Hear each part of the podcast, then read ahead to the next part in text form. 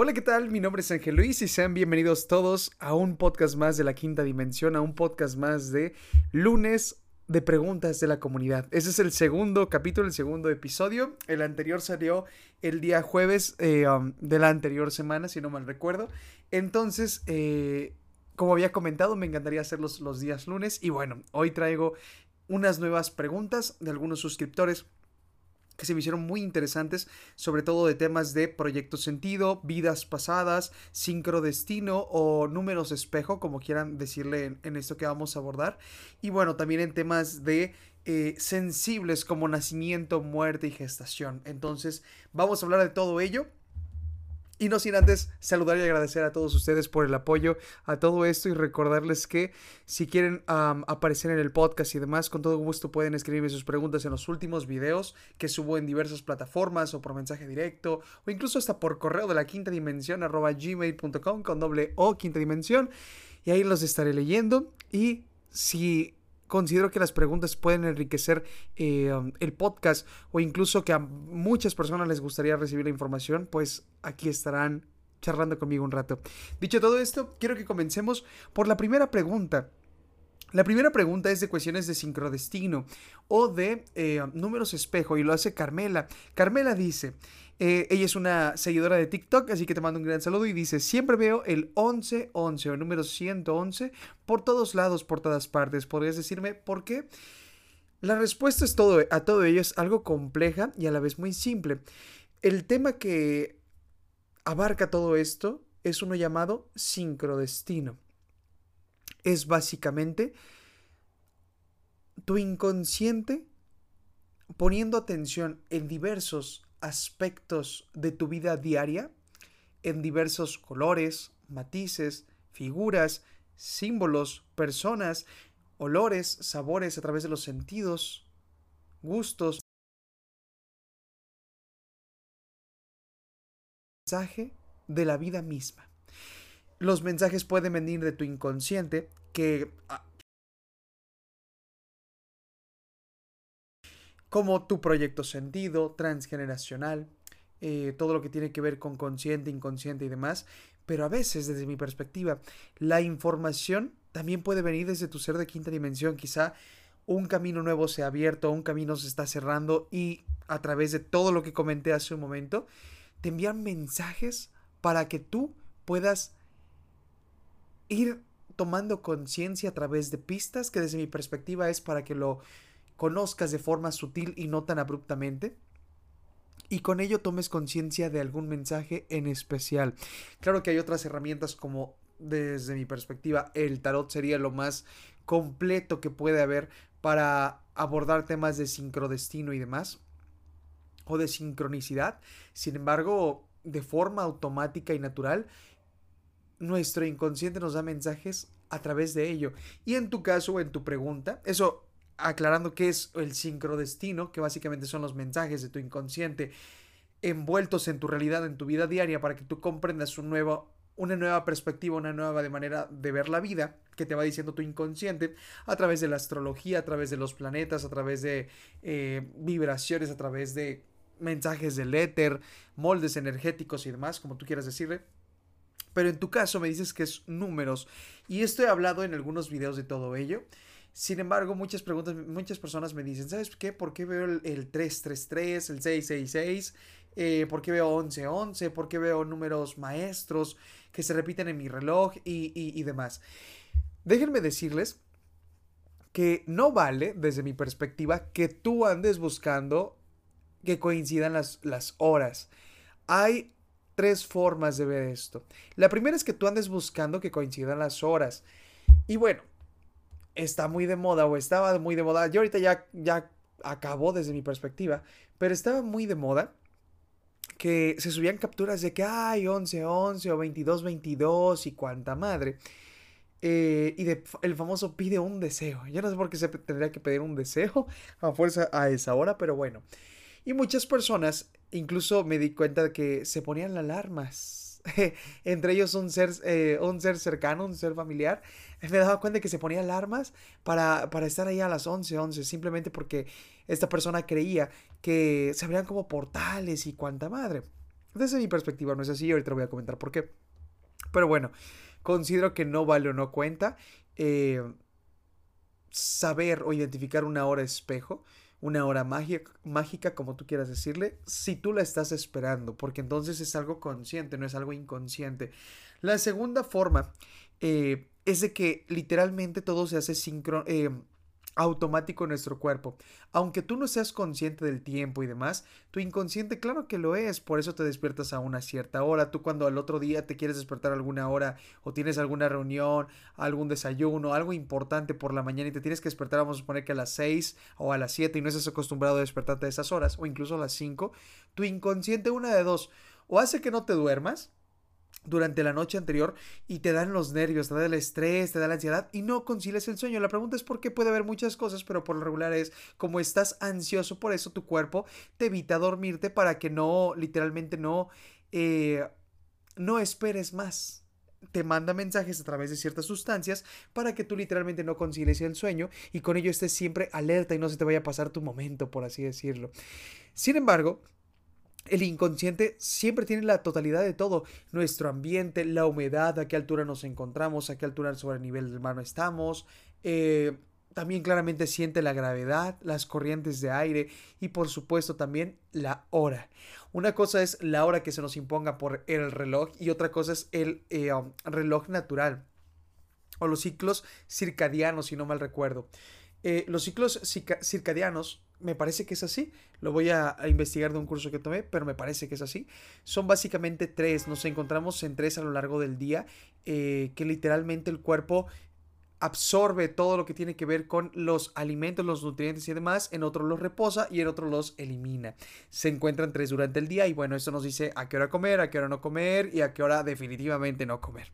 Y bueno, dicho esto, se me ocurre un, experimento que, había yo leído, me parece que era un libro de Deepak Chopra o de eh, um, Grace Braden, no recuerdo en este momento, pero era un experimento de cangrejos. Unos cangrejos eh, los llevaron de, no recuerdo si era Australia, los llevaron para analizar creo que Estados Unidos o algo así, y en un laboratorio hicieron una simulación de, su entorno de la playa, de la costa y demás.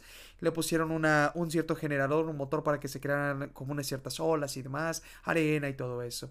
Sin embargo, no había luz. Ese era había luz más bien todo el día. Ese era el inconveniente, a diferencia de, de Australia y demás. Y estos cangrejos no es como que tuvieran un reloj, o se hayan llevado algún reloj o lo que sea, o les hayan dicho, ¿sabes qué, que estás en otra parte? Sino que después de 21 días, por, por esos 21 días estaban todos eh, atolondrados, atontados, mensos, estaban como que no sabían a qué hora, como que no, unos no comían, eh, les cambiaron absolutamente todo, pero después de 21 días, curiosamente, ellos subían cuando la marea literalmente comenzaba a bajar, ellos subían escarbaban. A la hora que ya estaba comenzando a subir la marea, ellos subían aún más. Cuando bajaron otro día, descendían otra vez a la costa. Y entonces, curiosamente después de 21 días, ellos adoptaron nuevamente el mismo horario que en su anterior entorno en el cual se encontraban. Por lo tanto, nosotros tenemos en nuestro inconsciente la totalidad de todo. Y eso también lo aplicaron unos humanos, pero ya se los contaré en el siguiente podcast. Por lo tanto, la última es que tú lo veas de forma inconsciente. Cuando tú lo ves de forma inconsciente, se dice que son mensajes del universo, son mensajes de tu inconsciente, de la supraconciencia. Y dependiendo qué números son los que ves, es un mensaje para ti codificado, encriptado, y lo ves quizá en los autobuses, lo ves en el transporte público, lo ves en tu reloj, lo ves en la playera de alguna persona, no forzosamente tiene que ser en el reloj, sino que puede ser impregnado en el entorno, lo ves contando 11 cosas o 3 cosas, 3, 3, 3, y como que por cierto tiempo se repite todo este ciclo. Y para ello la sugerencia es que aprendas a leer numerología. Obviamente no estás obligado ni nada, pero la sugerencia es que aprendas a interpretar la numerología, porque con la numerología tú comprenderás cuáles son los mensajes codificados del, universo, de, tu inconsciente. En tu caso que es 1111 o 111 tiene que ver con un número espiritual, tiene que ver con un, un número maestro. Que tendría que ver con quizá conectar más contigo misma, eh, conecta más con tu supraconciencia, conecta más con tu interior, quizá medita, eh, quizá enrólate en temas espirituales, raros, místicos, esotéricos y demás, pero también tiene que ver con números artísticos. Entonces, quizá conecta un poco más con tus sentimientos o equilíbralos o contrólalos o en algún punto explora tus emociones a través del arte. Y bueno, mi querida Carmela, y además todas las personas que estén escuchando, eso es lo que te podría comentar al menos de horas espejo y sincronicidad. Con ello nos podemos entrar a la siguiente pregunta que es de Anaí. Anaí me pregunta, quisiera recordar vidas pasadas. Es un tema muy hermoso, es un tema que a mí me encanta y me fascina, como lo dije, que me parece que en el anterior podcast. Y la pregunta como tal es muy objetiva, es, quisiera recordar vidas pasadas. De forma natural a mí me ha pasado ya en algunas dos ocasiones muy vívidamente, a través de sueños, sin buscarlo, sin programarlo y demás, sin hacer una meditación previa, sin siquiera estar conscientemente pensando en ello durante varios días. Eh, a mí me sucedió dos sueños de vidas pasadas. Otras cuestiones que he tenido de vidas pasadas quizá eh, pudiesen ser sueños de otras personas quizá que me han contado que tal vez me han visto, eh, que he estado presente en algunos o que me han reconocido como que era yo entre miembros de la familia, de miembros familiares, quizá conocidos, quizá suscriptores que incluso en algunos mensajes me han compartido todo ello, o incluso mis consultantes, eh, a veces me han compartido toda esa información. Esos serían los dos eh, acercamientos que he tenido con vidas pasadas, curiosamente. ¿De ahí fuera algún otro? No, hasta el momento no. No, no lo he buscado conscientemente. Sin embargo, formas de tú contactar con vidas pasadas, puede haber muchas regresiones de vidas pasadas. En eso del YouTube, eh, tengo conciencia que una, una, persona cercana hizo una meditación guiada de vidas pasadas en YouTube. ¿Cuáles son las recomendaciones para todo ello? No, no me refiero a que sean malas o lo que sea, no he escuchado hasta el momento ninguna.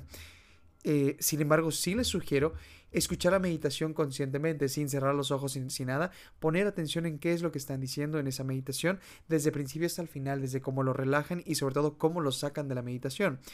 No es porque sea algo dañino, eh, simplemente es cualquier cosa, quizá lo peor es que te duermas y después despertarás, me imagino.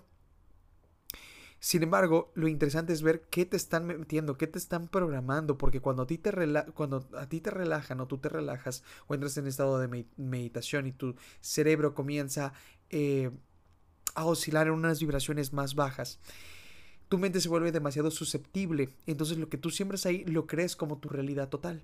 Por lo tanto, la sugerencia es checa bien cuáles son las palabras que te están diciendo y si en algunas cosas no te gustan, quizá te dicen, por ejemplo, eh, no sé, ve cómo te mataron en tu vida pasada. Y si eso no es lo que tú quieres saber y demás, porque puede ser una cosa muy bonita, quizá de viejito, de viejita, eh, yo que sé, algo así, o no, que te hicieron tal cosa y te no sé qué, no sé cuándo. Entonces, checa muy bien todas esas cosas antes de hacer una meditación, y no nada más para vidas pasadas, sino de cualquier cosa. Otra forma, esa fue la primera, la segunda sería con tarot para vidas pasadas, claramente. La tercera que se me viene a la mente sería programando tus sueños para tener eh, sueños de vidas pasadas. Eh, otra, claramente a través de lecturas de vidas pasadas. Muchas veces cuando tú lees algo, eh, um, se te viene a la mente muchas cosas, muchas, muchas cosas, más cuando lees información nueva recomiendo autores, eh, en especial a Helen Wambach, me parece que se llama el libro Recordando Vidas Pasadas, y les recomiendo al doctor, eh, me parece que era Brian Weiss, en especial Muchas Vidas, Muchos Maestros, y eh, me parece que se llama diferentes cuerpos o algo así, una misma alma o muchos cuerpos, una misma alma. Si no mal recuerdo, así se llaman los libros que les recomiendo para que empiecen a, adentrarse en vidas pasadas. Pero hoy en fuera, en muchas cuestiones espirituales y demás, te tocan eh, de vidas pasadas. Casi siempre te tocan temas de vidas pasadas. Otra forma que se me ocurre, eh, um, les diría simplemente que con el puro deseo de recordar vidas pasadas, simplemente leyendo cosas, viendo cosas, eh, conectando con otras. Ah, se me ocurre otra, rastreo de vidas pasadas. Hace un tiempo, cuando yo, eh, me parece que tenía unos dos años que hice eso, eh, empecé a hacer rastreos, me enseñaron a rastrear. Entonces tiene más tiempo, de tener unos 3, 4 años. Y se me ocurrió probar o escuché que el rastreo también se podía aplicar para vidas pasadas. Por lo tanto, me acuerdo que me hice unos mapas. Por ahí los debo de tener porque esa información yo no la tiro. Entonces estoy seguro que por ahí lo, he de tener. Si es que sí, eh, y me doy la tarea para buscarlo, lo haría y se lo subo por mis historias de Instagram y demás, los mapas. Pero me acuerdo que yo puse continentes eh, puse los continentes que están actualmente, pero le agregué dos. Me parece que le agregué, Atlántida y le agregué Lemuria, si no mal recuerdo. Eh, también agregué años y épocas antes de Cristo, después de Cristo. Eh, siendo mi medida de referencia, no nada más por la religión, eh, sino siendo una medida de referencia, pues vamos a decirle que, pues ya establecida y trazada. También agregué sexo, que era yo, cómo morí, mi casta, o sea, qué rol social juego, jugaba. Eh, hijos, me acuerdo que, puse. Eh, también le puse, me parece que en qué parte del mundo estaba específicamente y demás. Y bueno, con este rastreo sí me dio, sí me dio respuestas de cada una de las cosas que pregunté, lo cual se me hizo muy interesante porque hasta la fecha siempre he tenido como una ilusión de, de un paisaje en específico y buscando en internet la información que yo metí en eso.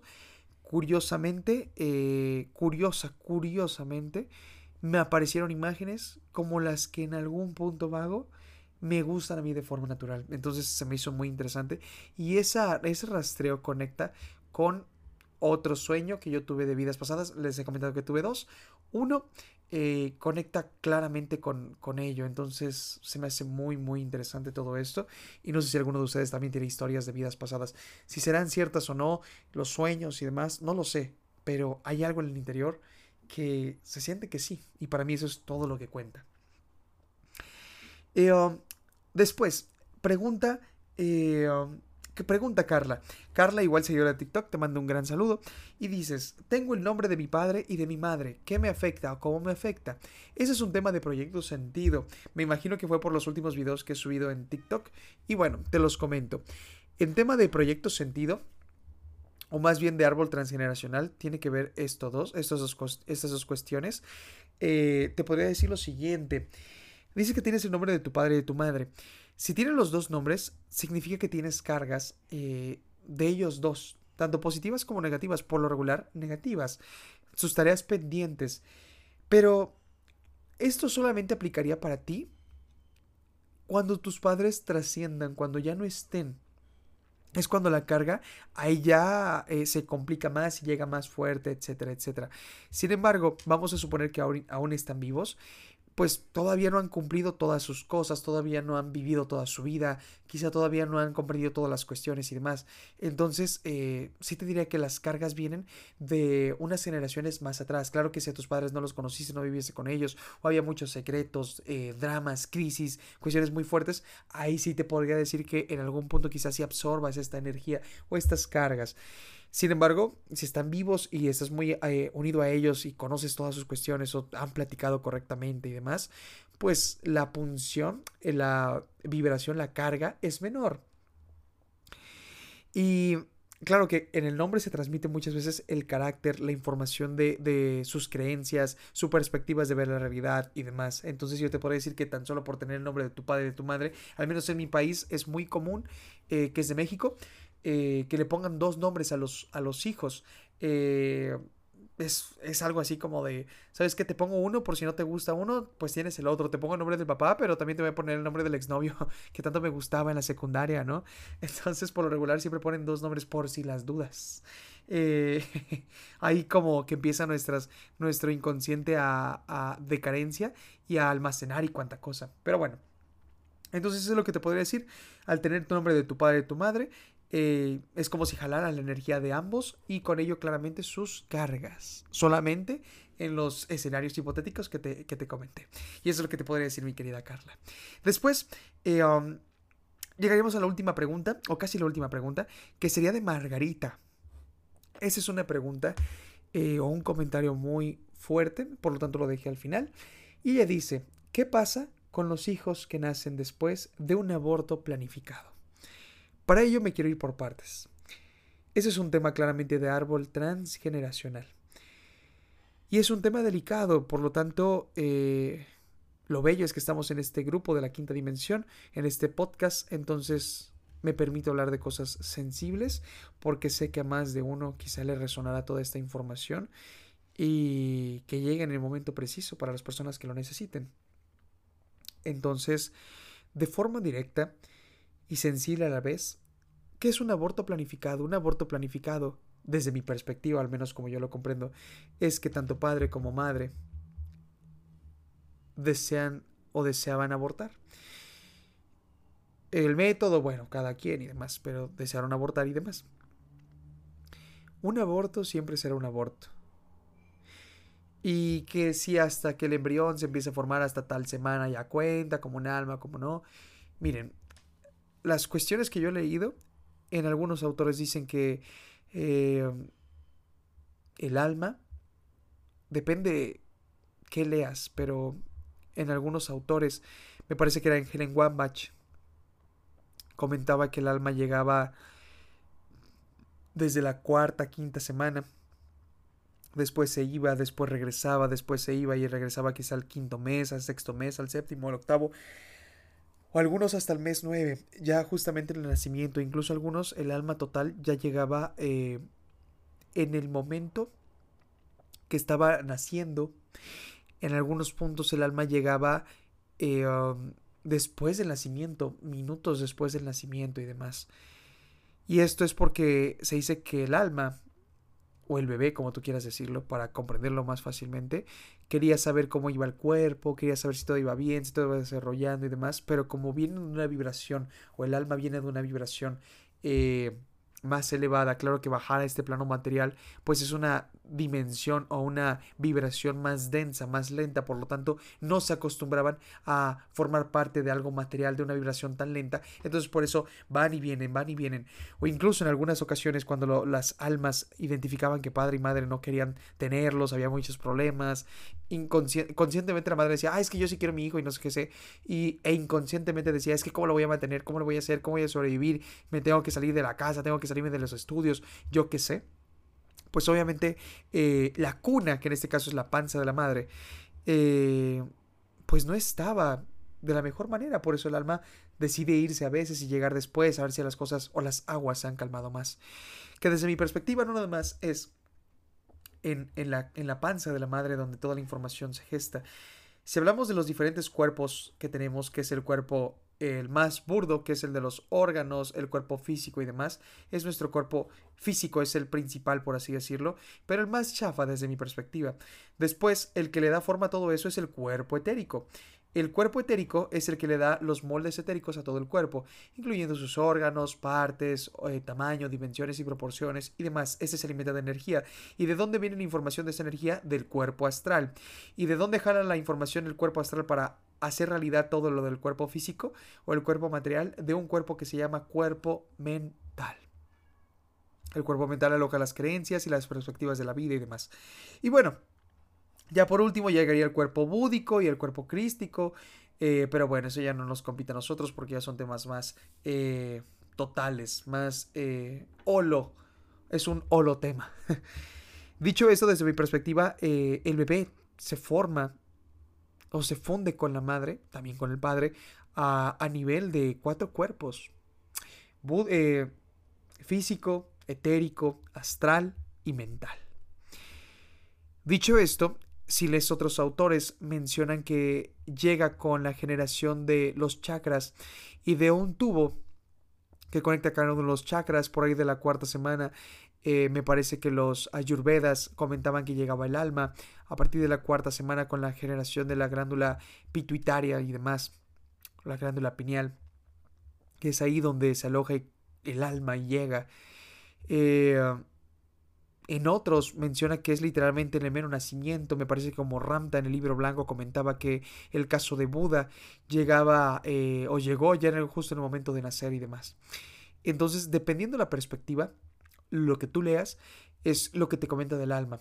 ¿A qué me refiero con todo esto? ¿Por qué quise llegar con todo esto? Que quizá un tema de aborto es una lección para la madre, porque un aborto es un aborto. Por lo tanto, era una vida y biológicamente el cuerpo se preparó para una vida. Que el cuerpo mismo lo desechara, que el cuerpo mismo no lo aceptara o lo rechazara y demás, nos habla mucho del inconsciente de la familia y de lo transgeneracional. Entonces,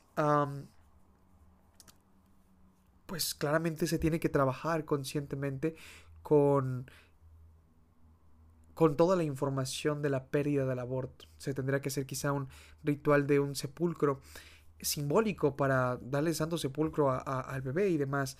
¿Por qué? Porque en algún punto eh, a veces el nuevo hijo, que es a donde voy, cargan, no todos obviamente, pero si no se esperan 18 meses de preferencia, que es un efecto espejo, entonces si no esperan 18 meses para tener o intentar nuevamente tener un hijo, ya lo hicieron conscientemente y demás, probablemente el nuevo hijo cargue con información del anterior, con los proyectos que no nos salieron a la luz, con el nombre que no tuvo, eh, quizá tenga miedo literalmente a los padres, quizá tenga miedo a muchas cuestiones, a veces traumas, a veces fobias y demás. La pregunta es ¿por qué? Bueno, ¿por qué trae tantas cosas si eh, con este hijo ya lo vimos en amor, en armonía y lo quisimos tener y todo bello y hermoso?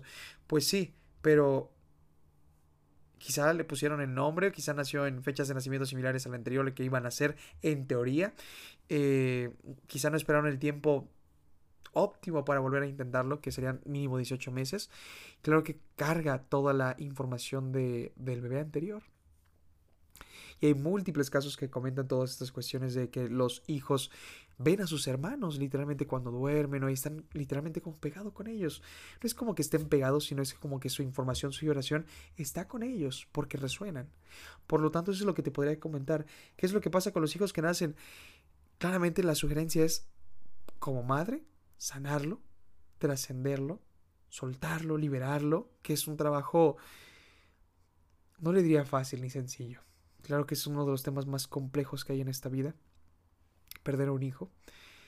Eh, y es lo que te podría decir, trabajarlo preferentemente antes de, de, tener otro hijo. Sé que a veces, pues, las cosas, la vida, las circunstancias no nos permite obtener esa información o esta información antes de tiempo pero siempre es tiempo para hacer algo en todo ello.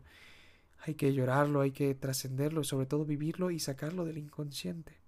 Porque así pasen 50 años, 40 años y demás, para el inconsciente todo es aquí y todo es ahora.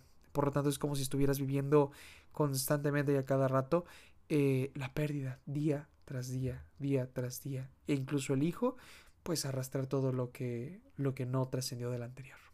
Y eso es lo que te podría comentar para ti y en especial para todas las madres o padres que han perdido un hijo. Y con ello podremos finalizar el podcast de preguntas de la comunidad en día lunes. Para mí es algo muy especial este podcast porque es una interacción con todos ustedes, lo cual es un agradecimiento a todos aquellos que ven el contenido o que son mis consultantes y demás. Para mí es una gratitud un día a la semana, dedicárselos completamente a ustedes en cuestión de responder sus preguntas más íntimas, más fuertes, desde mi perspectiva. Claro que habrá preguntas que no conozca la respuesta. Con todo gusto también se las compartiré. Aún simplemente no lo sé. Pero bueno, hasta en el no saber se aprende algo nuevo. Dicho esto, mi nombre es Ángel Luis. Para mí es un gusto y un placer haber charlado con todos ustedes. Les mando un saludo hasta sus hogares, sus autos, sus trabajos o en cualquier parte que me estén escuchando del mundo.